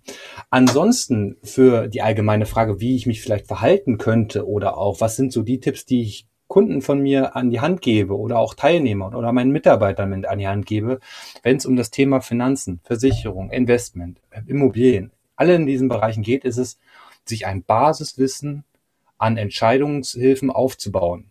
Und nicht mal Fachwissen, sondern nur das Basiswissen, woran ich erkenne, dass die Dienstleistung gut oder schlecht ist. Nicht, was jetzt gut ist, sondern woran ich es erkenne, dass etwas schlecht ist oder gut ist. Weil das hilft mir zumindest den gegenüber zu bewerten. Das ist schon mal sehr entscheidend. Ich muss ja nicht seinen Job übernehmen, dann brauche ich den ja nicht mehr. Aber das ist schon mal eine ganz gute Hilfestellung. Ähm, wenn das Thema den Motiv im zweiten Fall dann, also im nächsten Schritt dann die Motive des Gegenübers in Erfahrung zu bringen, um abzuschätzen, warum macht er das. Und wenn er seine Motive mir dem Kund gibt und das sagt, ist doch super, kann ich damit was anfangen und mir entscheiden, ob das zu mir passt. Immer vor denjenigen, der seine Motive vielleicht nicht nennen möchte, aus welchen Gründen auch immer, eventuell dann einfach skeptisch sein. Ja, und zu gucken, vielleicht ist er denn doch nicht so ehrlich oder vertrauensvoll, wie man sich das vielleicht vorstellt. Ansonsten gibt es darüber hinaus drei Regeln. Ich habe die irgendwo mal aufgeschnappt. Ich kann leider die Quelle nicht mehr benennen, aber zumindest habe ich die auch erzählt bekommen. Und zwar, erstens, investieren nie in Dinge, die du nicht verstehst. Mhm. Zweitens, investieren nie in Dinge, die du unter Zeitdruck entscheiden solltest. Und drittes, investieren nie in Dinge, die dir unrealistisch oder gar unvorstellbar erscheinen. Mhm. Das sind so drei grundsätzliche Regeln, die man auf fast alles äh, beziehen kann. Ich würde fast behaupten, auch außerhalb vom Finanzwesen, die einen sehr, sehr gut durchs Leben helfen. Ja. Und die zumindest das Schlimmste verhindern. Und dann könnte man unter der Anleitung auch gewisse Risiken eingehen, wenn vielleicht diese Faktoren ausgeschalten sind. Und sie dienen ja auch so ein bisschen als ähm, Leitfaden. Ansonsten ähm, hilft es immer, Vergleiche zuzulassen. Also nicht unbedingt es zu erzwingen, sondern es auch zuzulassen, das dann an diejenigen, die gerichtet, äh, die gerichtet, die so eine eingefahrene Meinung haben von etwas, ähm, die vielleicht nicht auf viel Wissen fußt oder so, dann wäre das eine Möglichkeit. Und am Ende das Fazit, was ich immer mir vor Augen führe, ist, Geld hat keine Emotionen und interessiert sich auch nicht für Emotionen. Ja. Und das wird oftmals nicht berücksichtigt, besonders wenn wir so im, im Investmentbereich, im Aktienmarktbereich sind. Da spielen Emotionen heutzutage so eine starke Rolle und beeinflussen Kurse so unheimlich stark, obwohl das das Geld an sich, wenn wir den Faktor Geld, die Variable mal benennen, null interessiert. So. Und ähm, wenn man sich das immer vor Augen führt und das dann auch rausnimmt, versucht rauszunehmen, es ist äußerst schwer, da hat man mal so drei, vier Sachen, an denen man sich so langhangeln kann ähm, und das dann auch orientieren könnte, vielleicht auch zu einer erfolgreichen Entscheidung dann zu kommen im Bereich des Finanzen oder Finanzbereich. Äh, also mit den Emotionen sprichst du ja nochmal einen wichtigen Punkt an, weil das, ich, ich finde auch, ne, das ist ja ein Riesenspektrum, ne, weil man sich mal so die, den, die Typen, die verschiedenen Typen von Anlegern anschaut. Ja? Also da gibt es irgendwie, also ich, ich kenne jetzt natürlich nicht alle, aber ich, ich stelle mir so vor, ne, da gibt es irgendwie den äh, einfachen äh, was weiß ich, äh, ja, Menschen vielleicht verheiratet, vielleicht auch nicht Single, ja, der, der halt einfach sich einmal im Jahr irgendwie drum kümmert, sein, sein, seine Parfums da hat, ähm, die nochmal anguckt, passt das alles? Ja, okay, fertig und damit ist das Thema erledigt. Und dann gibt es natürlich den High-Class-Spekulanten, ähm, der dann vielleicht auch schon so im Casino-Zocker-Modus ist. Ich denke gerade so an Uli Hoeneß, ja, an den Fall damals, ne, wo, wo, dann, wo es dann wirklich auch drum geht, ne, und da, da, deshalb kam ich mit Emotionen drauf. Ähm, oh, jetzt habe ich was verloren, jetzt will ich das auch wieder zurückgewinnen. So, ne? Und also das, das äh, Gefühl kenne ich nur aus dem Casino. Mhm. und das ist ein, also das ist ein ganz gefährliches Gefühl, kann ich sagen. Also das ist äh, das, das, das Gefühl kann einen echt Geld kosten. Absolut. Also im Grunde genommen ist es ja auch wieder hier so ein der, der psychologische Effekt, der da dann halt hinterläuft, diese verlorenen Gewinne in irgendeiner Weise wieder einzubringen. Ich glaube, in der Fachliteratur heißt das Sunk Cost Fallacy. Das ist so der Fachbegriff dafür, dass man eine unsinnige Investition, die offensichtlich unsinnig ist, aufgrund der vorhergegangenen Verluste halt versucht auszugleichen, indem man noch mehr reinbuttert dass es tatsächlich häufig pa passiert ist und taucht es auf. Wobei ich glaube, da auch ein sehr großer Unterschied ist, bin ich mir im Wissen, dass die Option besteht, den Gewinn dadurch auszugleichen. Also ist es dann wiederum kalkuliert oder mache ich es rein aus, bin ich emotionsgesteuert und versuche dann einfach den Pot nochmal zu erhöhen, wie im Pokern jetzt, und ich gehe dann nochmal jetzt all in und das wird schon klappen. Oder akzeptiere ich einfach den Verlust? Und das ist auch ein Punkt, ja, das zu einfach anzunehmen und zu sagen, dann ist das halt jetzt so. Mhm. Und das hat auch nichts mit mir persönlich zu tun, das ist das Witzige, ne? weil Emotionen kennen ja, äh, Geld kennt ja keine Emotionen, das heißt, es hat nichts mit mir als Mensch sein zu tun, dass ja. ich Verluste habe. Das einfach auseinander zu dividieren, zu sagen, ich bin kein schlechter Mensch, bloß weil ich jetzt irgendwie ein bisschen Geld in Sand gesetzt hat. Unsere Gesellschaft ist da ehrlich gesagt manchmal nicht so fair, muss ich fairerweise, also fairerweise sagen, witziger Wortwahl, sondern wir bewerten dann auch Menschen und sagen, du bist nicht erfolgreich aus diesen den Gründen. Und da herrscht dann auch selten die Bereitschaft zu akzeptieren, dass es, wie gesagt, nicht nur an uns als Menschsein liegt, sondern auch andere Umstände, die dazu führen, Misserfolg zu haben. Das ja. ich mir wünschen würde schon so ein bisschen, dass da mehr Toleranz herrscht und Akzeptanz vielleicht ja. auch. Ja, es ist ja das Gleiche im Unternehmertum, ne, was auch häufig beschworen wird, ne, dieses, ähm, ne, bis, also wenn, äh, bist du mal gescheitert, ne, dann wirst du abgestempelt, so, ja, ne, der, hat, äh, der packt's ja nicht oder so. War ja vorher schon klar, dass es, dass es nicht wird. Genau. Ne. Auch mal ein bisschen Selbstwert erhöhen auf Kosten des anderen, auch ja. gut, ja. Genau, ne, Wus wusste ich doch gleich, dass das nichts wird, genau, ne, oder ja auch, ähm, ja, und, und, und eben auch dieser Mut zum Scheitern, ne, der dann da irgendwie mit, mit verbunden ist. Ähm, und gleichzeitig auch wieder dieser Spruch, hast du was, dann bist du was, ne, so, der da mit reinspielt, ja. Und somit ist klar, dass wir halt sehr gesteuert sind und emotional gesteuert sind. Also wir reden über Finanzkonstrukt und heute war ja auch das Eingangsthema, Finanzen, Umgang mit Geld, solche Themen. Aber an sich rudimentär betrachtet, haben wir damit null zu tun, weil wir immer noch emotional so abhängig sind und unsere Scheidung da treffen. Und das auseinander zu dividieren, ich glaube, das ist sozusagen die Schwierigkeit. Das ist eigentlich auch nochmal schön klar. Ne? Also dieser Satz, Geld hat keine Emotionen, ne? ich glaube, den können wir uns alle schon mal hinter die Ohren schreiben. Das ist schon, schon mal total wichtig. Aber gleichzeitig ist, glaube ich, heute damit auch deutlich geworden, wie abwegig dieses Konzept, was ja lange in der Wissenschaft Bestand hatte, vom Homo economicus, der ganz mhm. rational seine Entscheidungen trifft, wie abwegig das eigentlich ist. Ne? Also wir haben, glaube ich, heute viele, viele Gründe gesehen, warum das nicht funktioniert. Genau, also wurde ja auch schon äh, in vielen Teilen widerlegt und dass der nur in gewissen Situationen auftaucht und ganz viele Faktoren gegeben sein müssen, dass dieses Modell gilt. Aber auch hier, warum wurde es damals dann, ich glaube, in den 80ern oder so ähm, gezeigt? Naja, weil es halt eine Vereinfachung darstellt. Es ist immerhin ja. noch ein Modell. Ne? Also es ist ja keine allgemeingültige Regel für das, so erklärt sich der Mensch, sondern es soll ja eher als Modell dienen, ähm, als, als Orientierungshilfe, besonders auch im Versicherungsbereich, um kalkulieren zu können. Dafür wurde es ja damals erstellt. Also dieses ja. Modell in dem Fall. Klar, ne, das ist ja immer das, die Schwierigkeit bei, bei gerade bei psychologischer Wissenschaft, äh, dass wir vereinfachen müssen an der einen oder anderen Stelle. Aber der Mensch ist zu kompliziert. Das äh, genau, äh, kann man nicht mit einem Wort erklären, leider. Es darf, es darf halt nicht zu simpel sein. Ne? Also ich glaube, da sind wir mit der heutigen Analyse schon deutlich näher rangekommen an die Realität. Ja. Ähm, genau. Und also diese drei Tipps fand ich auch nochmal wichtig. Ne? Investiere in nichts, was du nicht verstehst, nichts, was du unter Zeitdruck abschließen sollst und nichts, was unrealistisch vorkommt.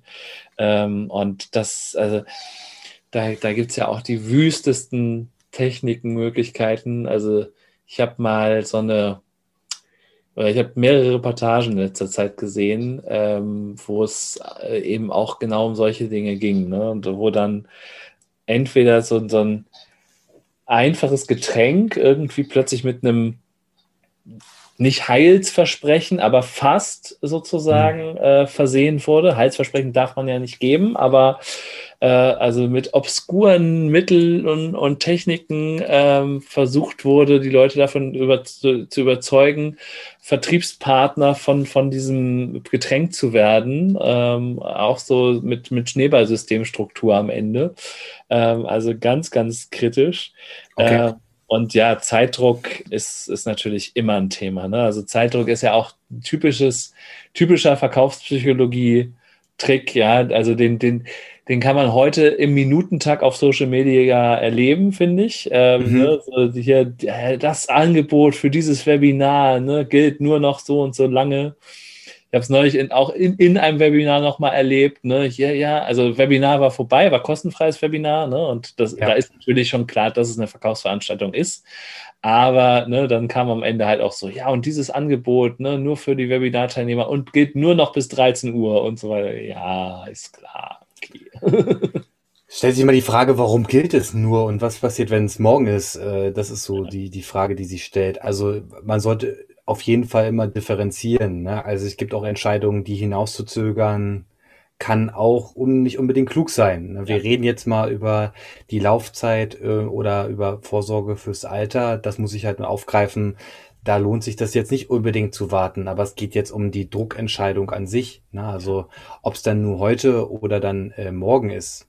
Also in einem berechenbaren Zeitraum, in dem Veränderungen halt eher unwahrscheinlich sind da kann man auf jeden Fall überlegen, ob man sich denn nicht Zeit gibt. Im Grunde genommen einfach Zeit nimmt auch, dafür ja. die Entscheidung zu treffen. Genau. Ja, ja ne, das, die, die Idee ist ja, ne, halt den Menschen in der Begeisterung und halt ihn vom Nachdenken ab, ne, bei diesen Angeboten. Ja, ja, besonders wenn es dann so um nicht mehr um das Produkt an sich geht. So, das ist dann häufig der Fall. Ja, also wenn das völlig nebensächlich ist, sondern nur noch der, der mögliche Ertrag dann halt im, im, im Fokus steht. Ja. Ja, beziehungsweise es vielleicht auch auf dem Markt einfach sehr, sehr viele ähnliche Produkte gibt. Ne? Also da, ähm, ne, dass man so in diesem äh, Elaboration Likelihood Modell dann schon eher ja. die Route ansteuert und sagt, okay, äh, wir wollen ja. mal lieber nicht, dass die Leute drüber nachdenken, ob sie zur Konkurrenz gehen, weil mhm. die ist wahrscheinlich genauso gut, ähm, ne, sondern wir, wir wecken hier mal so eine Begeisterung und, und künstliche Knappheit, ja, dass, dass die sagen, brauche ich, nehme ich ist im Marketing einer der häufig genutzten Effekte. Ne? Also zu der Wiederholung von Werbebotschaften ist das sozusagen das zweithäufig genutzte und nicht ohne Grund. Ja, auch ja. das ist halt, äh, man guckt ja seltener Fernsehwerbung jetzt mittlerweile aufgrund von Netflix und Amazon, aber bei YouTube ist ja dann auch mittlerweile Werbung geschalten. Dann wird mir auch äh, jeden Tag darüber behelligt, was es für tolle Angebote gibt. Und das Schöne ist, sie ist sogar personalisiert. Also ja. man kriegt auch nur noch die Werbung, die man braucht. Ähm, es ist halt echt äh, interessant. Noch häufiger derselbe Kram. Boah. Ja, also wie oft ich halt äh, wie Werbung bekomme, wie ich mein Geld vermehren kann, da denke ich mir auch so, ja, interessant. Es wird ja auch Leute geben, die vielleicht diese Informationen gebraucht haben, muss man ja auch fairerweise sagen. Aber trifft es die breite Masse?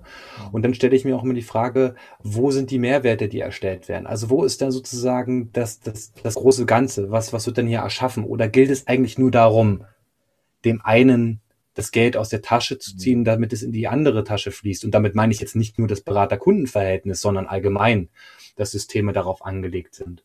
Und das empfinde ich als unangenehm und auch unfair, ehrlich gesagt, weil es gibt viele Dinge, die man erschaffen kann, kreieren kann, die durch Investitionen überhaupt erst möglich geworden sind. Ähm, aber dieses ich in deine, du, also dein Geld in meine Tasche, das ist immer so ein bisschen, du musst mal was anderes wegnehmen, damit du besser stehst, das passt mir so gar nicht. Finde ich irgendwie komisch, können wir aber nicht unterbinden, wie es aussieht. Also okay.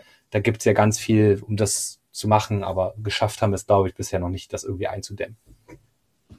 Ja, das, äh, aber das liegt ja eben auch daran, dass wir nun mal in einer kapitalistischen Gesellschaft leben. da, da genau. Der ökonomische Vorteil stellt, gibt mir sehr viele Vorteile und die sind oftmals besser als eventuell die Missgunst des anderen. Ne? Und das ja. ist, glaube ich, so äh, vielleicht auch der Natur gegeben. Mir, es weint sich, wie heißt es so, gibt so einen toller, tollen Spruch, so es weint sich besser in einem Bugatti als in einer Straßenbahn. Ja, also so ein Vertriebsspruch. Also ich meine, das ist, glaube ich, ich, man versteht schon, was darunter gemeint ist und auch wie das ist. Ob das jetzt ethisch korrekt und fair ist, soll man was dahin gesagt, aber wer in der Situation ist und diese Entscheidung dann treffen muss, wage, dass er die richtige Entscheidung trifft. Also das ist nicht immer unbedingt einfach, dann auch wirklich allgemeingültig gut zu entscheiden. Ne? Ja. Ja, spannender, äh, spannender oder spannende Punkte insgesamt heute. Ähm, ist äh, wieder so eine äh, wieder so ein Gespräch, wo, wo ich immer, äh, ich, ich, ich, ich, ehrlich gesagt, ich ähm, vor dem Gespräch dachte ich so, ich bin gespannt, wie es wird, wo wir so die Schnittmengen finden. Und jetzt bin ich total begeistert, wie psychologisch das doch heute war. so. Und äh, aber ich, ich glaube auch so über das Thema Finanzen haben wir doch was mitnehmen können. Aber auf jeden Fall darüber, wie wir Entscheidungen nochmal hinterfragen sollten oder uns auch nochmal hinterfragen sollten. Ähm, auch nochmal den Appell, dass man, wenn man darauf Zugriff hat, Experten hinzuziehen sollte. Genau, und äh, da ähm, äh, kann ich euch Maurice nur anraten. Links in der Infobox könnt ihr dann direkt ein Hallo sagen. So sieht's aus, genau. die, stellen wir auf jeden Fall zur Verfügung. Und ähm, ja, ich danke dir ganz, ganz herzlich, dass du dir die Zeit genommen hast. Und ähm, stell dir aber vorher noch die obligatorische, also bevor wir das jetzt beenden heute, die obligatorische letzte Frage in diesem Podcast, nämlich, was willst du der Welt noch mitteilen? Ähm, das witzigerweise, ich habe ja einige Podcast, Podcasts von dir schon gehört, demnach konnte ich mich ein bisschen vorbereiten auf die Frage, weil die eine sehr allgemeingültige Frage ist, muss ich fairerweise dazu sagen. Ähm, was ich mir überlegt habe, ist, keine Angst vor zukünftigen Herausforderungen zu haben, auch nicht die aus dem Leben herrühren. Und es gibt viele Fachexperten, die ihr Wissen zur Verfügung stellen und in diese Chancen, die sich da anbieten, zu nutzen, um herauszufinden, ob die einen bereichern oder nicht das ist das, was ich der Welt in dem Fall mitgeben möchte. Vielen Dank dafür. Ja, großartig. Das äh, schreibe ich mir auch mal hinter die Ohren. genau, an die eigene Nase fassen. Und äh, ja, vielen Dank. Und ähm, dann die Leute da draußen ein Tschüss, bis zum nächsten Mal und Ahoi. Darfst auch noch Tschüss sagen, wenn du willst. Okay. Dann auch äh, von mir, von mir vielen lieben Dank, lieber Stefan, für das äh, angenehme Interview, vor allen Dingen für dich und diese Gespräche, die wir haben, die angeregten Gespräche und ähm, wünsche dir und deinem Podcast auf jeden Fall viel Erfolg und den Teilnehmern. Hoffe ich, dass sie sich gut unterhalten äh, gefühlt haben und ähm, freut euch auf den nächsten Podcast, nicht wahr? Bis dahin. Das war der Fortbilder Podcast Psychologie trifft dein Psychologie-Podcast von und mit Stefan Peters. Wenn dir der Podcast gefallen hat, freue ich mich über Likes, Shares und Bewertungen und natürlich freue ich mich auch über Kommentare. Bis zur nächsten Folge. Dein Stefan.